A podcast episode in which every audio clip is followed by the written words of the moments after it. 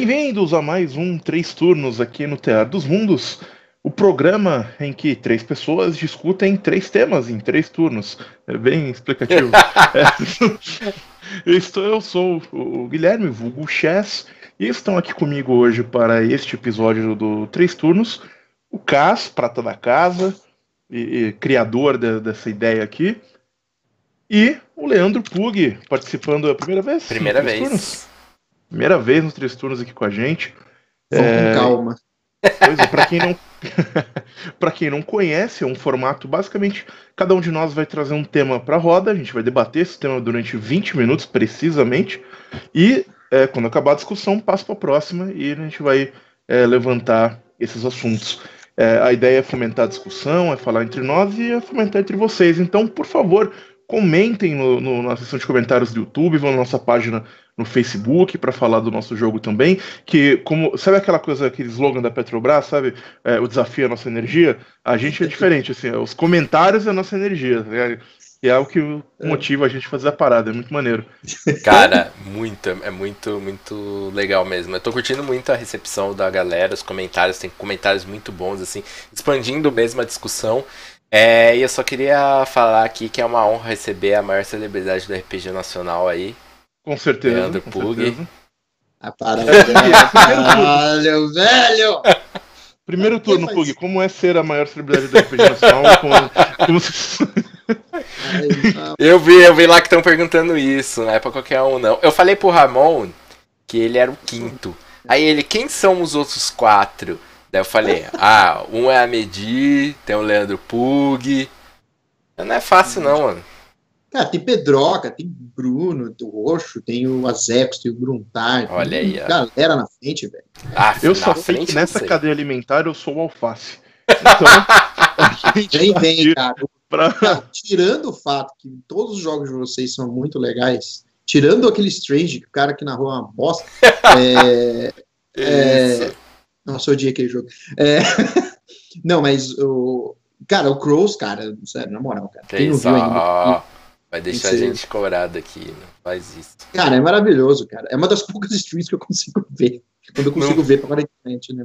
Que bom que você gosta. Agora que nós terminamos Nossa, essa cara. rodada de masturbações, podemos é, é, começar. Talvez o Cássio queira editar isso, não sei. É, podemos ir para os temas. Ok, então, para o primeiro turno, a discussão que eu queria trazer é a seguinte: é, RPG, muito se fala no RPG, e quase sempre, tanto quanto se fala de sistemas, se fala de cenários muitas vezes. O mundo de jogo, a ambientação no que ele vai se passar e tudo mais. Algumas pessoas gostam de usar cenários prontos, eu mesmo sou bastante fã, adoro Forgotten Realms, Golarion, Warhammer e tantos, e tantos outros que eu gosto tanto.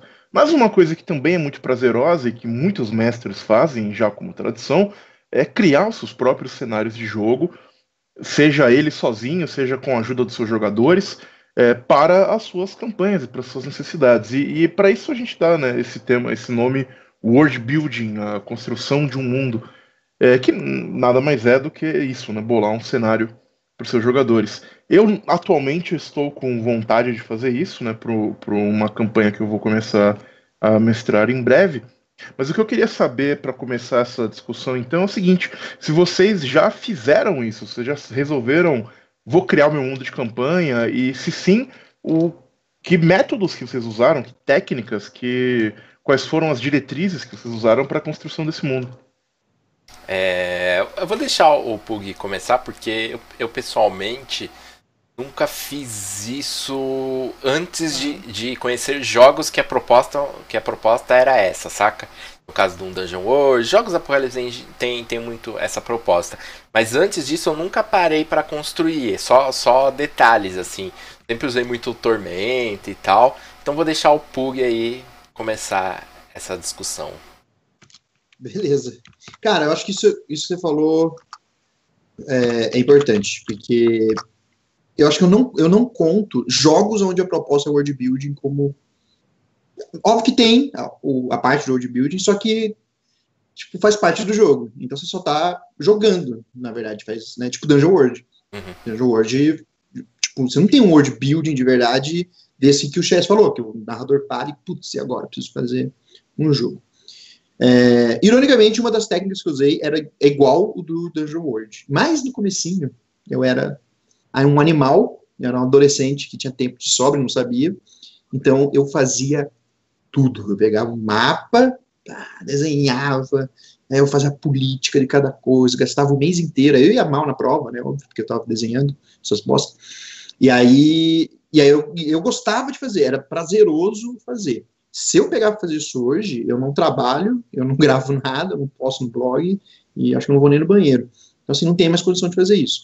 E para ser bem sincero, eu comecei a fazer meio que uma mistura de Hexcrawl, que o Balbi tanto fala, com o Dungeon World, assim, e eu nem, não existia essas duas coisas para mim, que é simplesmente isso, eu criava um lugar, uma vila, que seja, e aí eu vinculava todos os personagens, ó, vocês vão criar o um personagem e vocês são dessa vila ou vinculados a essa vila de alguma coisa. Aí um cara fazia um elfo, que era de algum forte elfo, ou de uma cidade elfo, então aquela, aquele lugar surgia por causa do personagem.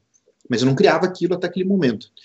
A partir desse momento, eu não uso outra forma. Principalmente da última vez que eu narrei D&D, foi assim, e foi muito, muito divertido, assim. Porque você fica... É, quando você cria alguma coisa, você está travado naquilo. E é pior que quando você lê um livro tipo Cream, de Dragonlance, porque você lendo aquilo, você ainda adapta. Quando você faz o seu, você não adapta nada. Porque é seu, tá ligado? Então, tipo, você, ah, meu Deus. Mas eu tinha essa, esse defeito, né? É, então, assim, eu preferi muito mais começar a construir sempre de um lugar pequenininho e expandindo. E com o tempo, eu fui percebendo que tem várias. Eu tenho um monte de conhecimento geral na minha cabeça por causa desse negócio de world build, por exemplo. Tipo, a importância da moda para você desenvolver e explicar como é que aquele povo e contar uma história sem, sem ser direto, assim, sem se contar realmente a história. Porque eu não gosto de chegar e descrever coisas que eu acho que os personagens deveriam perceber. Não, eu gosto de escrever o que eles estão vendo e que eles deduzam as coisas, que sempre dá umas merdas gigantes, mas pelo menos é aquilo, assim. Então, moda, culinária. Cara, te, quando eu fiz esse jogo de D&D, por exemplo, eu fui perguntar com uma amiga minha, que ela é formada em moda, e eu, e eu falei, olha, eu tô narrando, ela joga RPG também, vai ser numa vila assim, e vai ter esses, esses animais, esse tipo de plantação, e, e só. E eles não matam esse tipo de animal, por exemplo. Ela falou, tá, com isso, eles teriam esse tipo de roupa, com esse tipo de tecido, provavelmente eles teriam um, um jeito meio norte-americano e não sei o quê. Então, assim, mudou completamente o que eu estava imaginando. Caralho. E definiu completamente aquela sociedade por causa de uma coisa nada a ver. Então, esses, tipo, música, cultura, coisas que normalmente o pessoal não presta tanta atenção, eles definem essas coisas. E aí, com isso, você cria isso, toda essa complexidade numa vila, que é simples, tipo, numa vila só é simples criar isso. É, e aí, quando você, o cara fala, ah, mas tem orc aqui do lado, como é que é que a gente interage? Você já tem toda essa bagagem. Tipo, você já sabe a personalidade daquela cultura, então você sabe como é que ia rolar. Então, nesse caso em, em si, como eles respeitavam a vida, por causa de tudo que acabou rolando, eles resolveram tentar negociar com os orcs no passado, ao invés de lutar. e aí criou uma aliança e o porquê de tinha Half Orc. Half Orc não era motivo de violência, era motivo de união. Tipo, o Half Orc era uma raça nesse jogo que era o. Olha, nossa, que da hora, isso aí lembra a gente que a gente resolveu as coisas na diplomacia. Então, então criou todo um tema no jogo por causa de como que eles se vestem. Eu nunca, eu nunca tinha pensado muito nessa questão mais cultural, né? é, do, do world building, assim. Pro, pro RPG, eu vejo que isso é uma preocupação de, de, de, talvez de livros, né? Construções mais complexas de mundo, mas assim, para um jogo. Eu, agora que você falou o negócio da vida, eu lembrei que uma vez, é, quando eu jogava em Tormenta, eu tive uma campanha, acho que foi a única campanha longa, longa, longa que eu joguei, foi uns dois, três anos, que eles viajavam é, é, Arton inteiro. Isso me dava muito trabalho.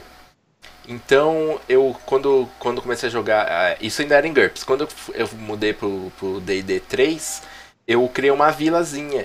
E eu, mas só que eu criei só alguns elementos, assim, né? Tipo, e depois ele foi crescendo com o tempo, mas era. Ah, aqui tem um, um templo, aqui tem um castelo, aqui tem uma montanha, aqui tem isso, aquilo. Mas nunca tinha pensado nesse aspecto da cultura, isso daí é muito, muito bacana mesmo. Nunca tinha, Sim. tinha tentado. Cara, é, é, engraçado isso, porque eu tenho um approach muito diferente para esse tipo de coisa, sabe? É, eu já, como, como o, o, o Pug falou, né? Quando eu era mais novo, eu tinha mais tempo de me dedicar a, a tantos detalhes e, e, esse tipo de coisa. Mas hoje, quando eu vou construir um, um, um cenário para jogar, eu tendo a ser muito focado. É, eu, eu tendo ter um, um, uma aproximação mais no, no, sentido de se isso que eu estou criando não vai ter utilidade para minha aventura, eu não preciso saber. É, é, e, e, por exemplo, é, eu preciso saber que, sei lá, tem um necromante sinistro, ele tá querendo reviver o antigo mestre dele, que é um mago, sei lá, antigo. Eu não preciso saber qual civilização antiga que esse mago veio, por que, que ele foi banido, por que, que o necromante quer ressuscitar ele. Eu me preocupo, posso até me preocupar com isso depois. Mas não, não é uma, uma coisa que me preocupa muito a priori, sabe? É, é, é e eu tendo, eu tendo a, a, me focar em coisas que eu acho que vão ser úteis na hora. para ganhar tempo, pra ser sincero. Porque eu acho muito gostoso e prazeroso é, é parar e falar: puta, o que, que esses caras, como o Pug falou, o que, que esses caras vestem, como é a cultura deles. Isso é muito foda para você criar um, um, um, cenário mesmo, né? Que pode ser usado para qualquer coisa, para literatura, para enfim. É, é, para um cenário de campanha, porém. É, é, isso foi até é, até, é, uma das dicas que, que eu não vou tirar todo o crédito para mim também, né? É, há um tempo atrás eu li o Kobold's Guide to, to, to, World Building e foi uma das dicas que eu tirei de lá que eu achei muito boa. É, esse foco no que, no que o, o vai ser útil para você enquanto, enquanto aventura. E nesse aspecto, eu queria trazer uma outra questão para discussão também, que é o world building colaborativo. Porque eu pretendo fazer isso nessa campanha que eu vou mestrar que é sentar com os meus. Eu, eu, e essa é uma ideia que eu tive por causa de jogos que eu li, como no João World, eu fiz por causa de alguns, alguns podcasts que eu escuto, como Friends of the Table, que é um. At the Table, que é um. que eles costumam fazer isso, que é fazer uma primeira sessão, sentar com os jogadores para meio que definir junto quais são os temas que os jogadores querem explorar naquele mundo, sabe? Então, na hora que eu per... e, e, o método que eu acho interessante para fazer isso é através de uma série de perguntas. É, quando você chega, pro... você define algumas coisas que você quer como mestre e você abre perguntas para os jogadores. Quando você fala, por exemplo, é, sei lá, vocês, o que que vocês preferem? Esse mundo vai ser é, vai ser um mundo maniqueísta ele vai ter tons de cinza. Esse vai ser um mundo em que você vai ter um panteão de deuses, você vai ter um deus único, os deuses estão mortos. Com, com, é, conforme eles vão te dando essas respostas, não só eles vão te dando a base do, do que você vai construir esse mundo de campanha, como eles estão te falando do que, que eles querem explorar no, no mundo de campanha, né? Se eles falam, ah, a gente quer tons de cinza, então já me diz que ah, é legal colocar intrigas e, e, e, traições e heróis que não são tão heróis assim, e organizações que parecem boazinhas, mas não são, ou organizações malignas que não são tão malignas assim. É, é, e eu gosto muito desse método, porque eu acho que fica muito interativo com a mesa, e o, o mundo que você acaba criando é, depois é, acaba sendo uma coisa bem compartilhada daquela mesa, e muito específico para aquele jogo e, e, exploração daqueles temas. Eu ainda, eu ainda acho que eu não vou tão longe quanto o Dungeon World, por exemplo, que é muito aberto, porque nesse método, como eu ainda estou dizendo que é um world building, eu tendo a falar algo do tipo, puta, sei lá, defina alguma coisa. Por exemplo, tem uma muralha no sul que protege os reinos de alguma coisa. O que, que é essa coisa? Aí os jogadores, ah, é, sei lá, X zumbis. E aí eu vou criar por que, esses zumbis estão lá, é, quem que é o líder desses zumbis e qual é a ameaça imediata que esses zumbis é, representam. Né?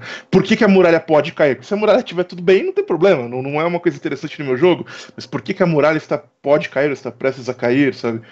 É, e aí eu crio isso, mas eles deram a ideia de que eles gostariam de algum momento de enfrentar um apocalipse zumbi. Vocês já fizeram alguma coisa nesse, nesse sentido? É, que tipo de perguntas vocês fariam que você acha que é interessante para esse tipo de coisa, sabe? É, é para ter no seu jogo? Que, que, perguntas vocês fariam nesse método? É, cara, eu isso aprendi muito com Dungeon World, esse conceito da, da, dessa pergunta, nessa criação colaborativa, assim. Eu não conhecia antes. O Chess falou dessa, dessa coisa de, de só criar é, o que importa. Só um parênteses. A primeira vez que eu vi isso, mas fui eu, né? Não tô dizendo, foi no Dungeon Master Guide 2 do D&D quarta edição, que era um livro do caralho e ele falava muito sobre a criação de história colaborativa, sobre técnicas. Na... Ele dava umas paradas para você falar, tipo, cara, faz uma intermission, tipo, te corta a cena, faz uma cena com os vilões, põe os personagens para interpretar os vilões e o que eles decidiram interferir nisso. O DMG2, o D&D quarta edição, era um livro muito bom. Fica a dica. Mas é, inclusive cara. o Chad já fez isso num jogo que eu joguei com ele, essa parada de você jogar com. Você sai dos, dos seus personagens, joga com, o, com outros. É, eu, eu fiz isso, tipo, eu fazia muito, né, na real, com parada de sonho, assim. Eu não vi em nenhum livro, assim, eu vi mais em coisa de filme, série, achava isso daí do caralho, assim, tipo, a galera interpretando algum sonho, ou tipo, ancestrais, alguma porra dessa. Mas o Chess tava falando de, de, tipo, ah, ele cria só o que é importante pro jogo. Me lembrou muito, assim, uma analogia e um paralelo com como os, videogames são renderizados, né? Começou lá com Wolfenstein lá, que, tipo, aquilo só existe porque o jogador está olhando para aquilo. O que está nas é costas dele é não, não existe, não, não, não tá renderizado, não tá ali. Sim. Só vai existir quando ele olhar, né? Só vai ser renderizado quando ele olhar. Mas isso também tem um, um depende de, da maneira como você faz isso, né? Principalmente no Dungeon World, que é uma, uma coisa que é criada muito em tempo real, cria talvez aquela coisa do mestre ilusionista que algum, algumas pessoas não gostam, né? De tipo, aquilo só está ali porque os jogadores estão ali, né? Porque se eles não estivessem uhum. ali, não, não estaria. Aquela parada lá da. É, se uma árvore cai sozinha lá no meio da floresta, ela realmente caiu. Então. É... Mas. Pode falar. Bom, eu não quero. Você vai falar que. que é, quando eu digo que só crio o que é, que é, o que é interessante pro jogo, isso não significa que eu só crio o que é o que os personagens vão ver. É um pouco diferente. Eu só vou criar o que vai ter impacto no presente. Não, sim, sim. Não vou sim. me preocupar muito, tipo, como é que era a cultura do Império caído, que não preocupa, isso não importa sim. nesse momento. Mas eu não, eu poder, isso é uma coisa que o Matt Colville fala muito e eu muito roubei para os meus jogos pro resto da vida, que é, cara, faz coloca vários ganchos de aventura no seu mundo e o que os jogadores não estão resolvendo lembra que está resolvendo lá sabe? Aí sei lá tem, você põe lá um exemplo que ele dá que eu acho muito bom. Você cria uma vila que tem um culto a um deus serpente de um lado e do outro lado um necromante que está reunindo corpos para uma parada com o que, que, os jogadores vão resolver? Ah, eles vão lá lidar com o necromante, daqui a tantas sessões aparece uma serpente gigante que destruiu uma, uma ou duas cidades, eles vão ter que lidar com isso, sabe? É, o, é, é, o Dungeon World. Andar, mesmo que eles não interajam. O Dungeon World, e, tipo, foi a primeira vez que eu vi esse conceito. É claro que os conceitos já existiam, é, é o Dungeon World não criou muita coisa, mas ele reuniu muita coisa legal no, no, em mecânicas. Mas ele tem aquelas frentes, né? É tipo um. E outros sim, jogos sim. tem o relógio. Cada um, muda um pouco o nome de jogo para jogo, uhum. mas é basicamente isso. Você cria uma lista de coisas que vão acontecendo se os jogadores não impedirem. E aquilo uhum. lá tá, tá rolando. Beleza, eles não estão dando atenção para aquilo, aquilo tá rolando e aquilo vai, vai tendo consequências. E isso daí é muito legal para dar essa dinâmica que o Chess descreveu. Mas, é, Pug, fala aí. Então, cara, isso aí que você falou eu acho essencial na realidade. Tipo, eu não, eu não consigo narrar sem ter essa questão da consequência. Eu digo além que aquele papo que eu falei de criar uma cultura e não sei o quê, é, eu faço é, pelo mesmo motivo que o Chess falou, ironicamente. Porque eu, eu, é tudo coisa que eu me importo. Porque dá um trabalho, mas não dá um trabalho, nem se compara a fazer um mapa e criar uh, geografias e tudo mais. Mas e é, eu, eu, acho divertido, é uma pesquisa rápida que você faz, com certeza vai. A, a, procura um amigo seu que estudou aquela área tal, e você faz. Por quê? Porque dentro daquele conceito, daquela cultura e tudo mais, eu respondo as perguntas com essa base. Porque uhum. eu sei como é que foi afetando, eu consigo imaginar, e inventar na hora e tudo mais. E aí, Chess, eu te dou uma dica que eu suspeito que você até deve usar, ou se não usar, fica aí a dica, fica para quem está vendo.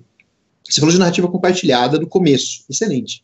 Recomendo, em primeiro lugar, o livro Crônicas RPG, porque ele, além de meio que ter isso, na verdade, ele, ele separou para mim os estilos de aventura de um jeito perfeito. Você pode oferecer, pegar aquele livro, usar em qualquer sistema e falar, cara, desses estilos aqui, o que, que vocês querem? Navegação, intriga, política, é, reinado, batalha, batalha campal, então, cara, ele fez uma, ele, ele pegou isso que você falou e transformou em regra.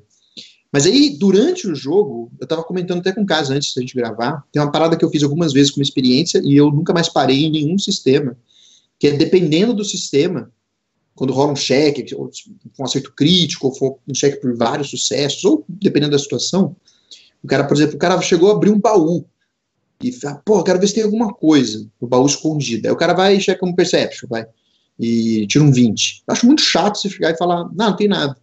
O cara tirou um 20. Então eu chego e falo, não, cara, você achou um negócio assim, mas fala para mim o que, que você achou.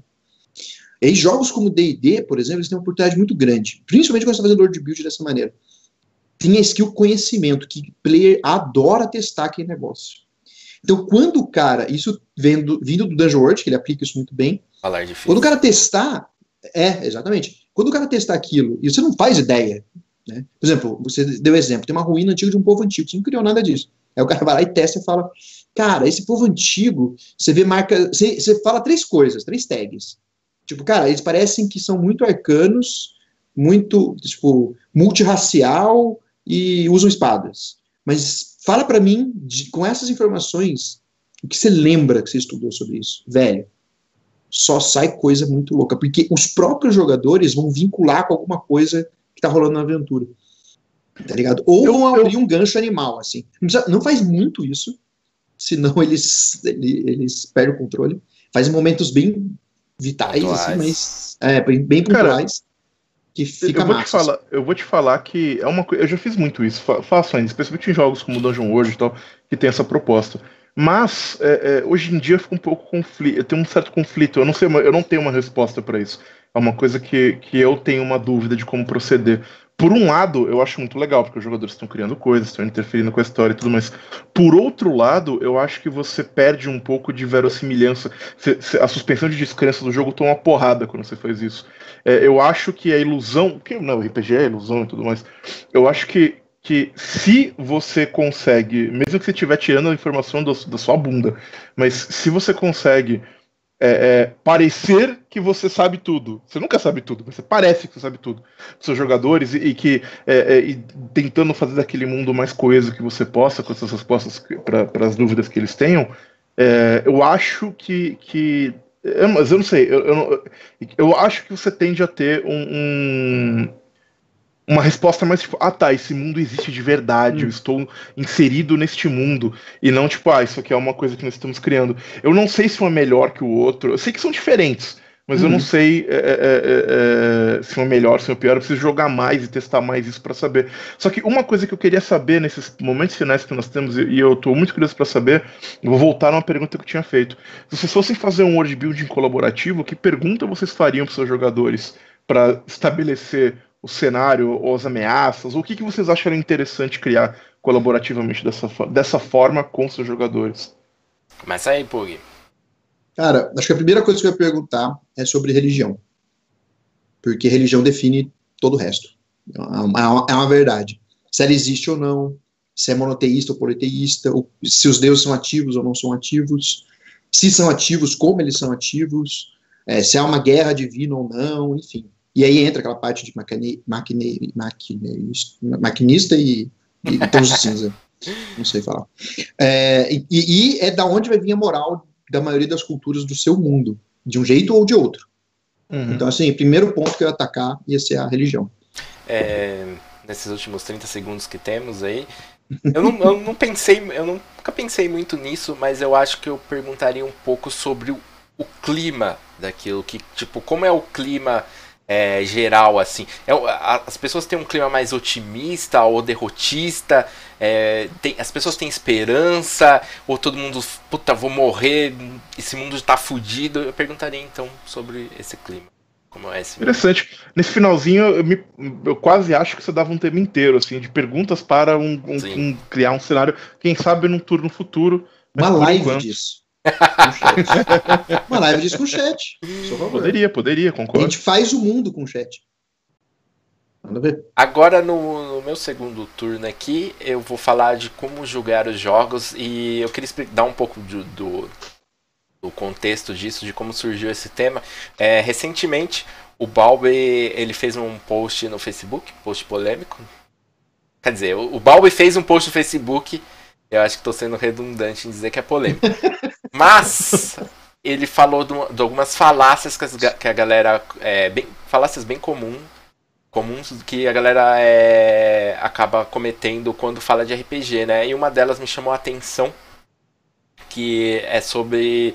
Várias delas eram sobre julgar jogos, mas uma em especial era o seguinte: é você jogar um, o jogo Y como se você estivesse jogando o jogo X e dizer que o jogo Y é ruim por isso. Ou seja, você, tipo, sei lá, está jogando Dungeon World como você joga D&D, e daí você fala, puta, Dungeon World é um jogo ruim, mas você está julgando ele com os olhos que você julgaria um, jo um jogo como D&D. É, e eu queria comentar um pouquinho disso, e porque eu acho, sim, muito errado E queria, queria puxar para vocês. Primeiramente, se vocês já cometeram esse erro, ou se vocês acham que isso de fato é um erro. Quem quer começar aí? Quem? Quem chess, tá chess, chess, por chess. favor. Tá chess. bom, tá bom. Vente, é, é, Cara, eu acho que sim, e eu, eu, acho que ele é um erro. É, é que eu só consigo imaginar ele acontecendo quando a pessoa, não sei, não lê o livro que ela vai jogar, que ela vai mestrar. É, em, ou o livro que ela vai jogar em questão é muito ruim se explicar. Tem alguns Sim. que são assim também. Uhum, é verdade. É, é, mas, em geral, os livros de RPG deixam muito claro qual é a proposta e o que eles. qual é a expectativa e o que, que eles pro, se propõem a fazer. É, o Dungeon World, por exemplo, ele é muito claro no que ele tenta fazer. É, pior que não, pior que na, verdade não sei se o Dungeon é um exemplo tão bom para isso. Mas sei lá, Urban Shadow é um jogo muito claro no que eles propõem fazer, por exemplo. É, assim como é o próprio D&D, é um jogo muito claro no que eles propõem fazer, o Pathfinder, o Starfinder, por aí vai. É, eu acho que lendo o livro você acaba tendo a, a, a, a, proposta que ele tem. Eu acho que é mais provável você ter esse tipo de problema se, um, o jogo não se explica bem, a gente pode falar disso depois, ou dois, você deu uma lida ampassão, você leu suas mecânicas, ou você não se preocupou em ler capítulos que eu acho muito cruciais em livros de RPG, tipo, é, aqui, sabe aquele capítulo de DM, sabe o capítulo Mestrando do o jogo. Exato, esse capítulo é muito essencial porque ele vai te falar qual é a expectativa do jogo para você, sabe? O que, que o jogo quer que você faça como mestre. Não é porque você é mestre há um bilhão de anos que você pode pular esse negócio numa boa, que às vezes você vai com a expectativa errada pro jogo. É, então, não sei, eu acho que por aí, se você fizer isso, é, eu tendo a crer que você pode ter experiências muito ruins é, com o que você vai fazer, sabe? Com, com o jogo que você vai ter. Tem, tem, de, devo concordar, com força. É... Com muita força. É, só, só... Eu, eu, eu, posso, não, pode, pode, pode, pode falar. Vai lá. Não, o canal é seu, né? não, por favor, por favor. Ah, então tá bom, obrigado. É... Cara, muito verdade isso aí que o Cássio falou, velho, dá desespero, na verdade. Que, aliás, dá pra, eu tenho que tomar cuidado com o que eu vou falar, porque tem a ver com o meu, com o meu tema, né, o meu turno. Mas, assim, cara, o que ele falou é muito fato, a galera não lê, velho, eu não tô entendendo esse rolê, assim. Por exemplo, tem umas perguntas que eu vejo nos grupos, tipo, eu vou falar o grupo, é D&D Next, é absurdo. É, o, tipo, cara, eu entendo você ter dúvida, mas, assim, quando você não lê o livro, é difícil você não ter dúvidas. Vai, o cara lê só a palavra e fala, pô, não entendi. Ou então o cara não sabe inglês e aí pergunta. Mas aí até entendo, aí tudo bem. Mas assim, o cara não leu, assim, o cara não lê a parada, o cara quer a resposta pronta e tudo mais. Nesse ponto, são raríssimos, eu posso falar aqui no dedo, quais são os livros bons que realmente tem esse capítulo de DM bem feito. Ó, de cabeça eu lembro Numenera, o Crônicas e o Shadow of the Lord. O Shadow of the Lord eu arrisco dizer que é o melhor, assim. O Shadow of the Lord, ele me deixa é bem abaixo, assim, você nunca viu RPG na vida, e ele vai além, assim, além de ensinar você a narrar, ele vai te ensinar como temperar com horror, terror, que nem o vampiro fez isso direito, com comparando com o Shadow Lodge. Na época era bom porque é o que tinha, mas ele, ele, ele, ele destrinchou academicamente o negócio de um jeito simples, que é muito importante, porque tem muito jogo de RPG que o cara escreve muito complicado. Né? E a maioria dos jogos é feito para quem já joga RPG, principalmente para quem já narra RPG. Até para jogador, para ler e já sair jogando, que seja, já eu já vejo uma dificuldade da galera. Eu vejo isso que, está cheio de livro em português. É, isso, isso daí eu vejo que é uma tendência muito no, no indie, né? Jogos menores, jogos independentes, que eles não perdem muito tempo falando o que é RPG, como se joga RPG, eles já partem pra premissa de que... como o DCC, por exemplo, que abre falando, eu presumo que você é experiente, foda-se. Sim, sim. Não, o, o DCC é bem, eu acho bem hostil para primeira viagem. E, como, como você disse, ele mesmo disse que não é o caso, tipo, não uhum. é o uhum. público-alvo dele. Mas o DCC, de todos esses, é o mais certo. Entendeu? Porque Sim. qualquer outro jogo é obrigatório o cara ter um, um, bom caminho. Eu fiquei bem decepcionado, por exemplo, com o Dungeon Master Guide, como alguém que nunca jogou RPG, do D&D quinta edição. Porque, para mim, foi divertido, mas ele não é um Dungeon Master Guide. É um livro divertido de fazer aventuras. mas ele não, não é um guide. Isso da quinta, você está falando. Isso da quinta edição. em compensação, o livro, a caixa básica do D&D de tudo que eu já vi de RPG, é a melhor coisa produzida para quem nunca jogou RPG. Você literalmente dá essa caixa para um cara que não sabe nem o que é RPG, o cara vai abrir, ele vai ler, ele narra naquele instante. Ele entrega as fichas, ah, a gente vai jogar esse joguinho aqui, vou ler agora. Vou ler agora. O livro recomenda para você ler antes, mas o cara lê agora, ele narra. E ele, e ele não só ele não só dá a aventura passo a passo e os guias do que ele tem que fazer para a aventura encaminhar, como ele faz uma coisa em design que é genial, que eu nunca vi antes, que cada passo da aventura é, ela vai aumentando o escopo das regras.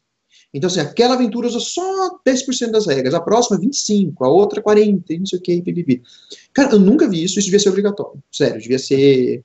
Se, você quer lançar um jogo e quer que ele tenha sucesso, tem que fazer uma caixa básica, bonitona e tudo. Claro, isso envolve grana e tal, que não, não importa aqui.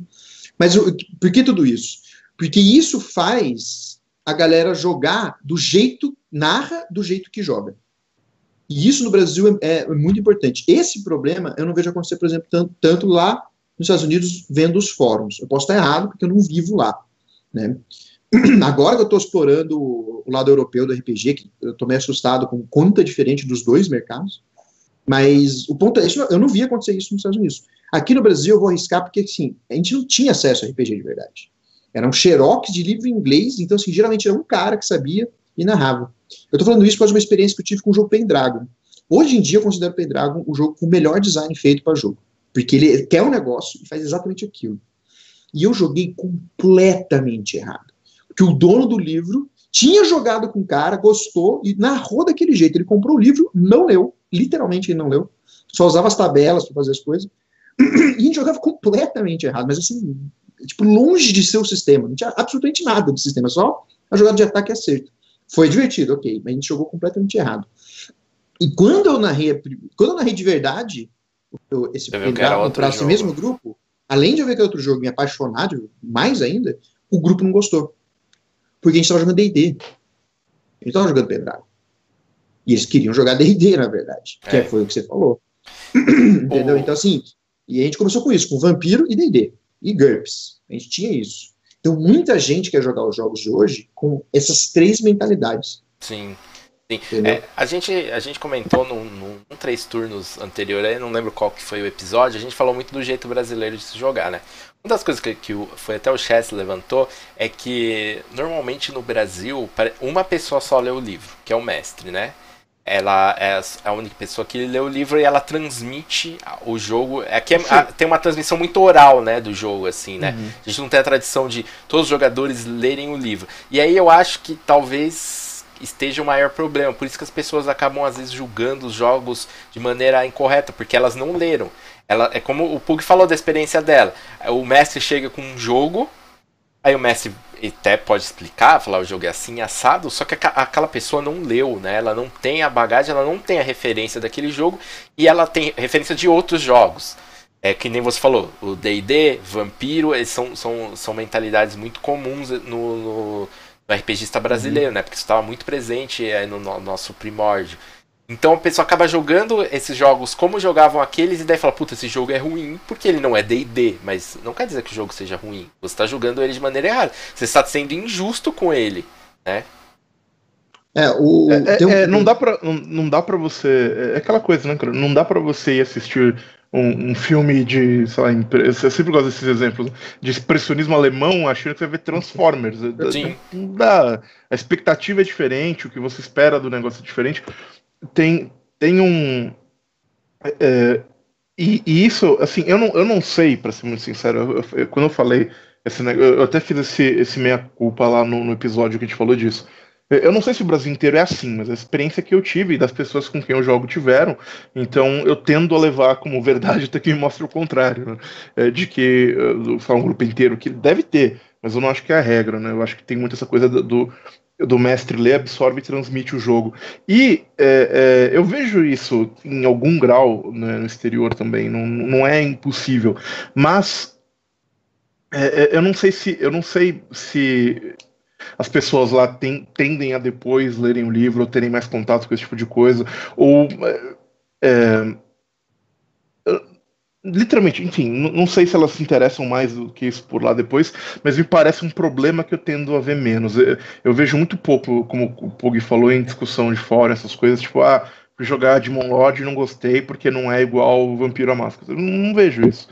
É, eu acho que o Pug pôs o dedo muito certo no pulso da questão quando ele falou que é, talvez uma grande parte da nossa base é, de jogadores tenha sido é, educada com RPG, com D&D, com Vampiro e com GURPS, e portanto acha que isso é sinônimo de RPG, talvez por não ter contato com outras coisas, não ler outros materiais, e quando vai jogar alguma coisa diferente, como o Caso falou, o cara puxa da experiência que ele tem. É, e às vezes isso traz problemas. Ou puxa, ou se o cara nunca jogou, ele puxa do que ele imagina que é RPG, né? Que tende a ser D&D. Mas, eu, mas eu acho que, que quando, quando o cara puxa, ele tá meio sem bagagem nenhuma, é muito mais tranquilo. Mas quando o cara tem. É, eu vejo esse problema muito acontecer o seguinte: é aquele jogador muito experiente, muito assim, tipo, o cara tem 10, 15, 20 anos, e ele jogava, é, vai, a trindade do, do, do RPG no Brasil ali, aqueles mesmos três jogos. E aí ele vai para um jogo que é uma virada muito grande de paradigma, né? O cara vai com um jogo que, puta, pira. Ah, um jogo que não tem mestre. Aí o cara, tipo, fala: Não, mano, isso aqui é ruim por isso. Por... Tipo, ele não tem base. E, mas eu acho que à medida que você vai, vai jogando mais jogos, lendo, consumindo, é, você vai criando mais referências, você vai ter muito mais base para julgar um jogo, para falar assim, puta, esse jogo não é bom, e aí você vai comparar com outros jogos que tentam fazer a mesma coisa que esse jogo se propõe. Aí você vai ter muito mais base para falar assim, puta, esse jogo narrativo não é tão bom porque ele não consegue fazer isso, isso e isso, e eu tenho, eu joguei outro jogo que conseguiu fazer dar essa experiência aqui, essa, essa, essa. Eu acho que é muito mais fácil, assim, quando o cara tem pouca referência, isso daí tende a acontecer muito mais. Ó, é, dois a...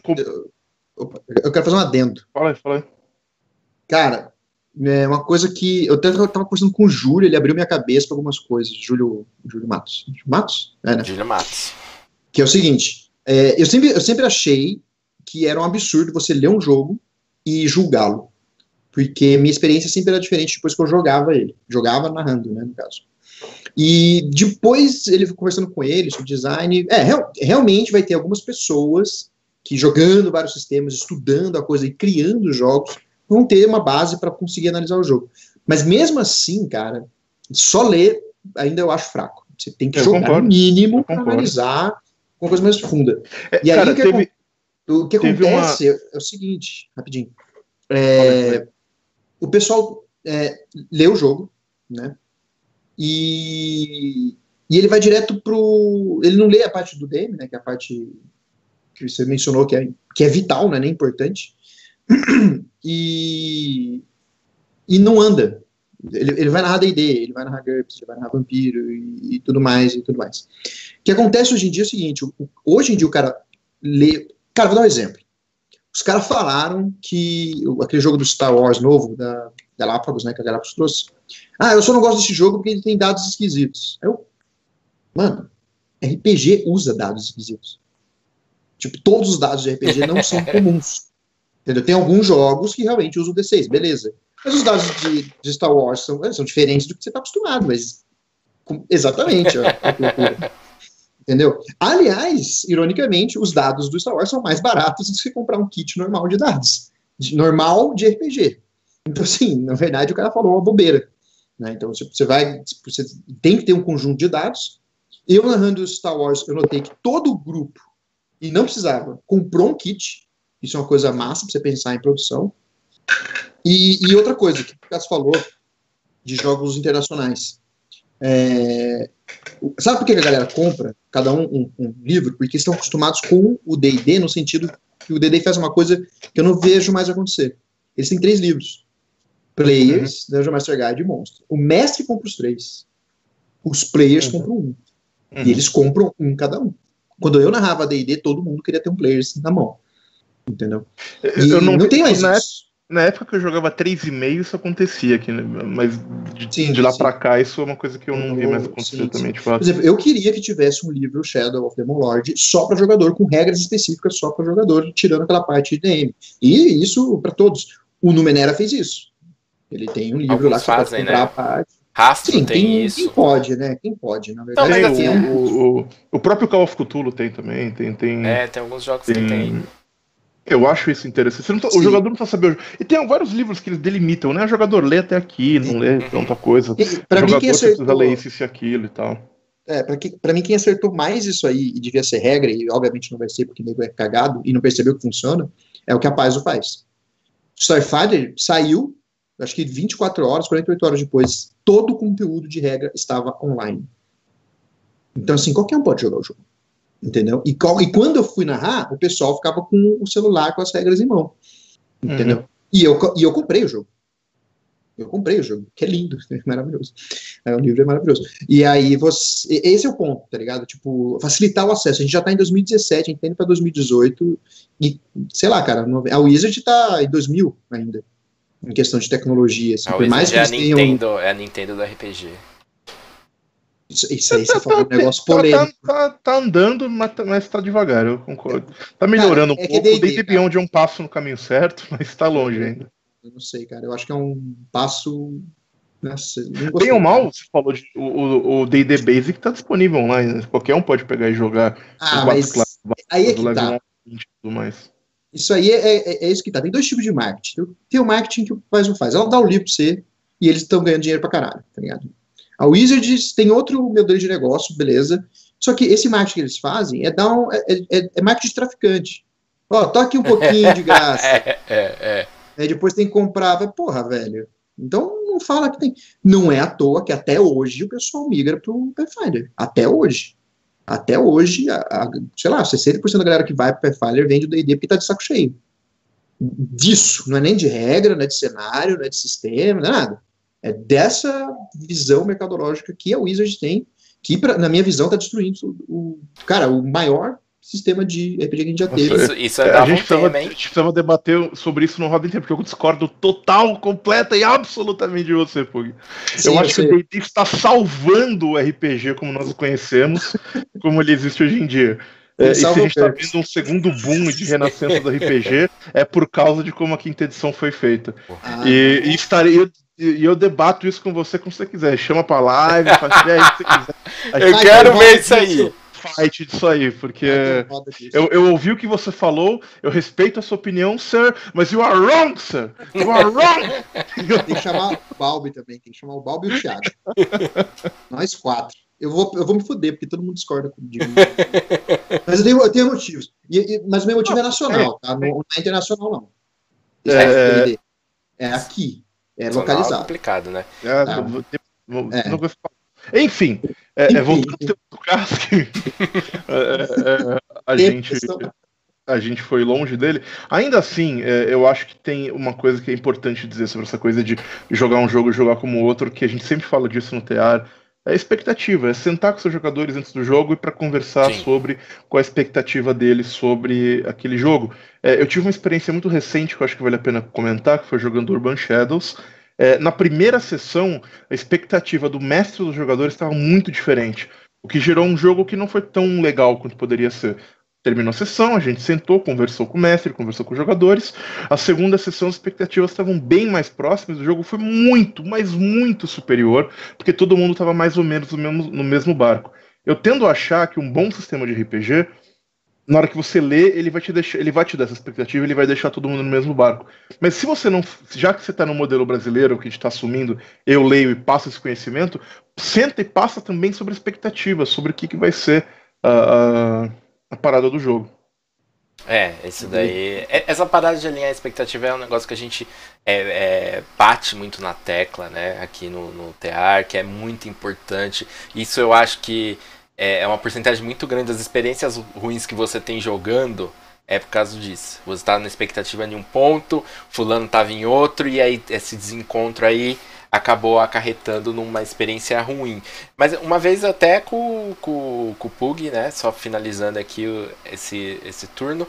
O Pug falou, a gente bateu um papo lá no Roda sobre a importância da arte, né? Do, do jogo. Eu acho que a arte é, não só as ilustrações, né, mas a diagramação e tudo mais, tem um impacto em colocar você no, no, no, na sintonia uhum. do jogo, saca? O meu jogo é sobre isso e a arte ela vai comunicar isso para você.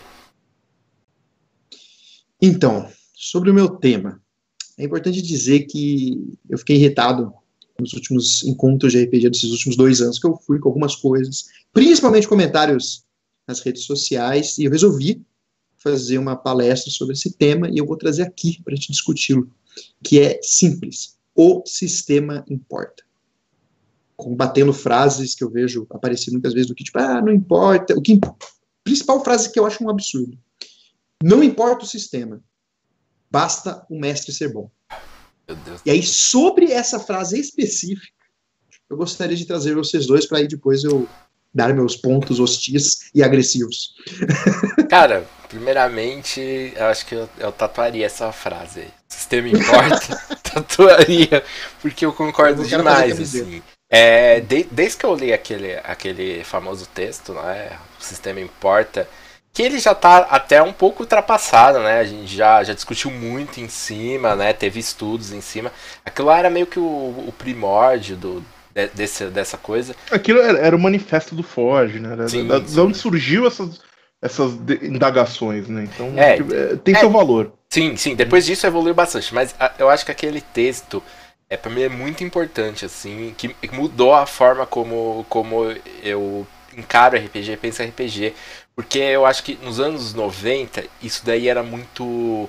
muito tava muito em voga, né? Falar, ah, não importa o sistema, é, é, depende do jogo de vocês, depende do mestre, qualquer jogo é bom, vai depender do seu jogo. Tipo, e, e daí depois você viu que não, que você ia jogar um jogo e você se frustrava com ele. É, porque talvez porque o jogo seja ruim, talvez porque não seja seu jogo, talvez porque você estava com a expectativa errada, mas a verdade é, o sistema importa, assim, para mim isso é absoluto. Chess? Cara, primeiro que assim, tem um texto num blog que eu gosto bastante chamado Demi Dave, que ele fala sobre o, o, Good DM, né, o bom mestre. E ele fala, cara, eu odeio esse cara, porque esse cara é um filho da puta. Porque todo mundo fala, puta, um bom mestre faz isso e faz aquilo. Eu não sou um bom mestre, eu não fiz isso, eu não conheço ninguém que faz isso, mas esse bom mestre, puta, esse cara é fodido. É, essa, essa, idealização dessa figura mítica do bom mestre, sabe? Bullshit. É, é, é para mim, o bom mestre é aquele que mestra o jogo e a pessoa se diverte, ponto final. Não precisa saber fazer um milhão de coisas para ser bom mestre. É, dito isso, o, o, o, esse, essa questão, é, é, dizer que sistema não importa, o bom mestre pode fazer um, qualquer jogo acontecer, cara, isso é, me parece um, um, A gente até comentou isso no, no negócio lá do, do tipo de jogador brasileiro e tal. É, eu, às vezes eu tenho a impressão que o pessoal aqui no Brasil joga muito com. não tem tanta experiência de jogar fora de seus grupos habituais. Né? O cara joga com o mesmo grupo há muitos anos, tem o mestre do grupo, que a galera gosta e joga com ele. E para ele, aquele cara é o bom mestre, porque ele mestra o bom o jogo que ele gosta de jogar. Só que se esse mesmo cara for jogar para outro grupo, talvez o outro grupo não goste, porque eles vão ter é, experiências diferentes e necessidades diferentes. O, o, o lugar que você vai passar a régua é no sistema. É o sistema que vai te dar a base para você é, colocar esses dois caras no mesmo lugar, né? E, e, tentar te falar o que, que vai ser um bom jogo para essas duas pessoas. Então, não, o sistema importa pra caralho. O, o sistema. Caralho, cara, essa, essa, essa afirmação é tão maluca que não faz sentido para mim, cara. É, tipo, RPG é o sistema que você tá jogando. Se você tirar o sistema, não é mais RPG, é contar a história na fogueira, é outra coisa, mas não é RPG, tá ligado? Sim. Cara, é rapidinho, só apontando uma coisa, uma memória que eu, que eu tenho, que foi do World RPG Fest de 2015, talvez, que eu não fui, mas eu vi, eu vi um, eu vi um vídeo que o Pug estava presente nele, era uma discussão entre o Encho e o Márcio. E Sim, o Encho falou uma parada que diversão offline. Ah, tá foi no diversão offline. Que para mim, cara, marcou muito que é o seguinte assim, eles estavam discutindo essa parada mesmo de, de RPG, se uhum. o sistema importa ou não. Aí o Eixo falou assim: Cara, se for assim, então você não estava tendo uma boa experiência de DD, você estava tendo uma boa experiência de Leandro Pug, que era o mestre, né? Tipo, e eu acho que isso resume muito bem. É, tipo, D&D uhum. é legal ou o seu mestre que é legal? É tipo nessa questão que o Chess falou do bom mestre. Então, uhum. é como o, o Chess disse, tem que fazer essa separação, né? É, eu, eu, numa discussão no Facebook, eu não tenho como julgar o, o seu mestre ou a experiência que você teve no, no jogo. Eu só tenho como julgar o, o sistema que nós dois temos em comum. Nós dois lemos o, o livro. Acho que é isso. Sim. Não, e aí que tá. E isso é um tema que não dá para discutir, na real. Assim, não deveria ser discutido. Porque, etimologicamente, o RPG que a gente joga chama Role Playing Fucking Game. Então, assim, tem interpretação, mas tem a parte do game inserido na sigla. A parte de game é a mecânica e regras que tem que ter e que definem o outro lado. Isso é muito importante. Eu tenho bilhões de coisas para falar, mas obviamente eu vou resumir o máximo possível. Mas aí que tá. Cara, não tem narrador bom. Entendeu? Vai ter alguém que consegue passar uma experiência usando o sistema X. Porque ele narrou várias coisas para várias pessoas. Isso é vital. Você não vai ser um narrador bom, eu não gosto desse termo, se você não narrar vários sistemas e se você não narrar para várias pessoas diferentes. Né, e misturar isso tudo. Por quê? Por quê? Porque você tem que entender a porra do sistema para narrar ele. E mais importante ainda, o sistema tem que guiar o narrador. Porque assim, que, que adianta um livro que não, não ajuda com o sistema o cara a narrar? Ele não é um jogo bom. Ele não é um jogo bom. Se o cara precisa ser um bom narrador para narrar um jogo, o jogo é ruim. World entendeu? of Darkness. Exa é, não, mas isso é, isso é um ponto mesmo. Assim. Eu não gosto muito dos sistemas, do, do storyteller em geral, por causa disso. Eu gosto de narrar o sistema por causa do cenário. Mas e aí como que eu descobri hoje, como eu descubro hoje em dia que um sistema não é bom? Não é, não é bom para mim, vai que seja. Porque eu conheço gente que se adaptou bem ao storytelling e isso é mérito dessas pessoas. Entendeu? Mas para mim eu não me adaptei. Por quê? Porque eu tive que adaptar o jogo. Eu tive que mudar regras constantemente. Regras de house rules. Quanto mais house rules você está usando no sistema, um, ou você está jogando o sistema errado, ou você está de forma errada, ou você está jogando o sistema errado. Você devia jogar Sim. outro sistema. Que nem coisas do tipo que eu vejo, ah, eu quero ter. Alguém adapta aí DD para Cyberpunk? Eu falei, não. Não, você tá Cara, é, assim, eu não, eu não, não sou, eu não eu até contra... acho que você, eu até acho que você conseguiria é, é, contar. Não, não, eu não acho que você conseguiria adaptar mecanicamente. Eu até, é, eu, eu ficaria bom. Eu até acho que você conseguiria contar uma história com uma estrutura cyberpunk dentro do D&D, mas eu não sei se ia ser ideal, eu não sei se ia ser... Eu garanto uh, que não. Sabe?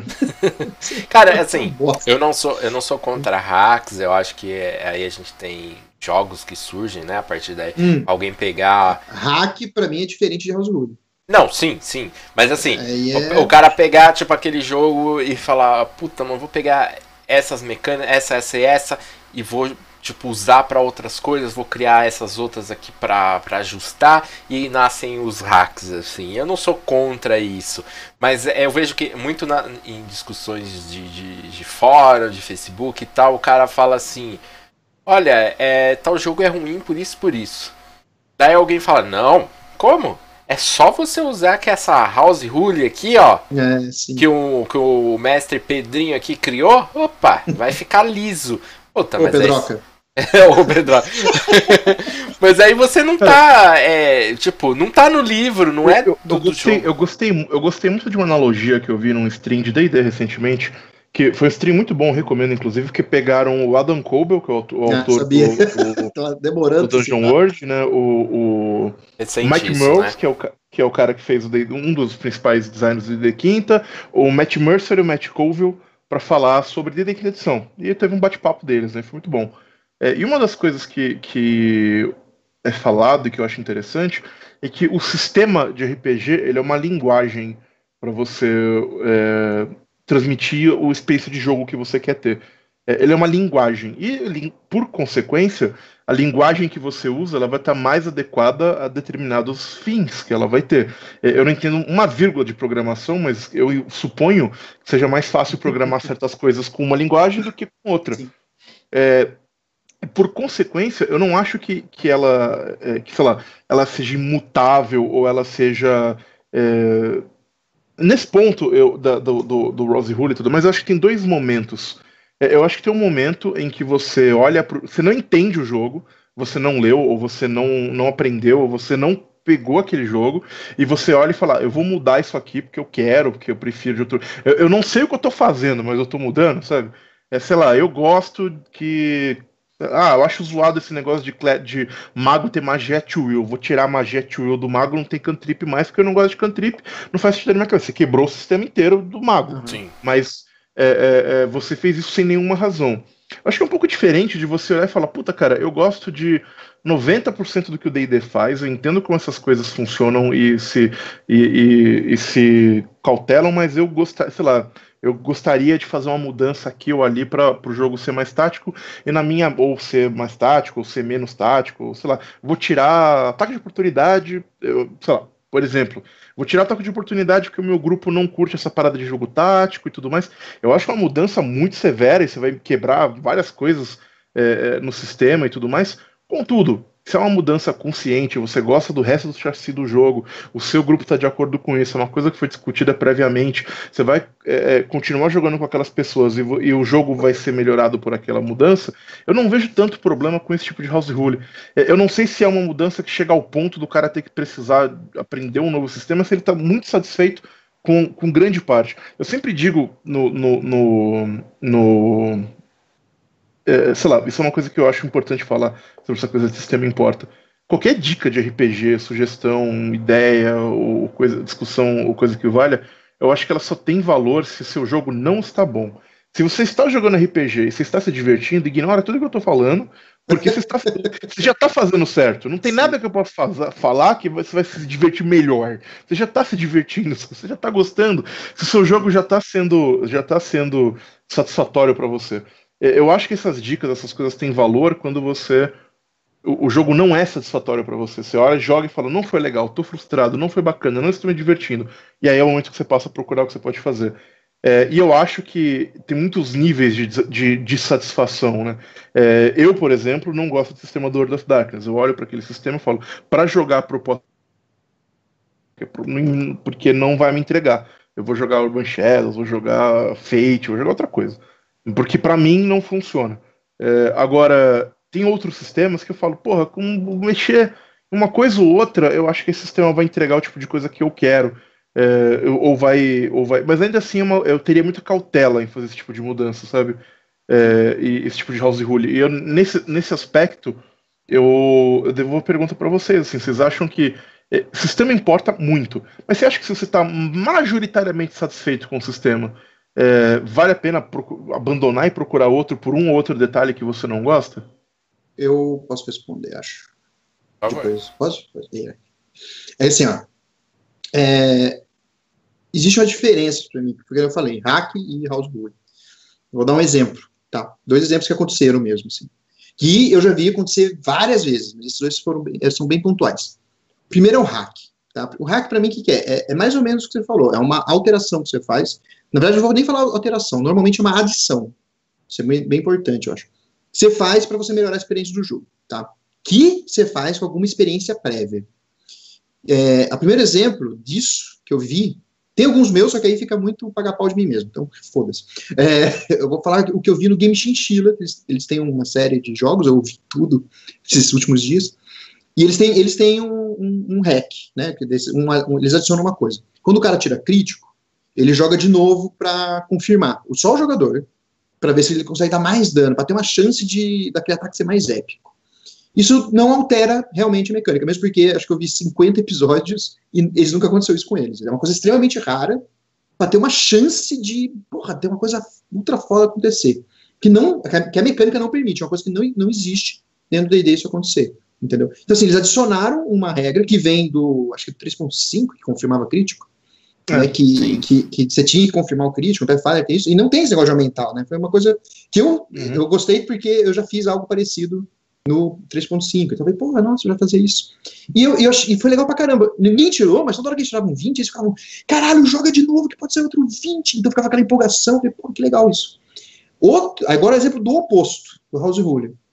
Eu tava, chegou o D&D quinta, chegou, tinha acabado de chegar, assim, né, no Brasil, assim. E aí um cara vem jogar na minha casa para eu apresentar o sistema. E aí eu expliquei as regras. O cara nem livro ele tinha lido, tá? Aí eu falei para ele, ah, a gente não tinha antes de a gente jogar o jogo ele falou isso. Eu só expliquei as regras. Ele falou, ah, eu vou mudar o AC. Falei, vai mudar o AC como assim? É, então, em vez do cara ter 10, 10 de base, o cara vai jogar um D20. Aí, assim, como eu já tinha acontecido coisas parecidas comigo já em outros jogos que eu joguei, né, com outros narradores, com Bull, eu falei, cara, não faz isso. Você vai destruir o sistema inteiro. Eu tô falando para você agora. Você vai cagar todo o sistema, vai ficar tipo 10 vezes mais lento o combate. vai ficar horrível, vai ter combates mongóis, não sei o quê. E o cara não aceitou. Ele foi lá, testou, três dias depois o grupo dele se desmanchou. Né? Porque os caras ficaram putos com isso. Eles literalmente falaram, cara, ele fez uma regra de acerto de ah, eu avisei o cara. Então, assim, e esse é o ponto. O cara mudou uma regra de forma desnecessária, porque ele queria do jeito dele, não sei o quê.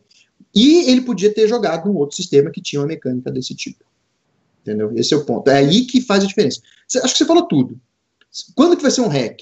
Quando não alterar a diversão da galera. Alterou a diversão da galera, você está alterando o sistema ao ponto. Ou que você está tendo tanto trabalho alterando o sistema que você não está confortável realmente com ele. Você quer jogar DD porque você já jogou DD na vida inteira.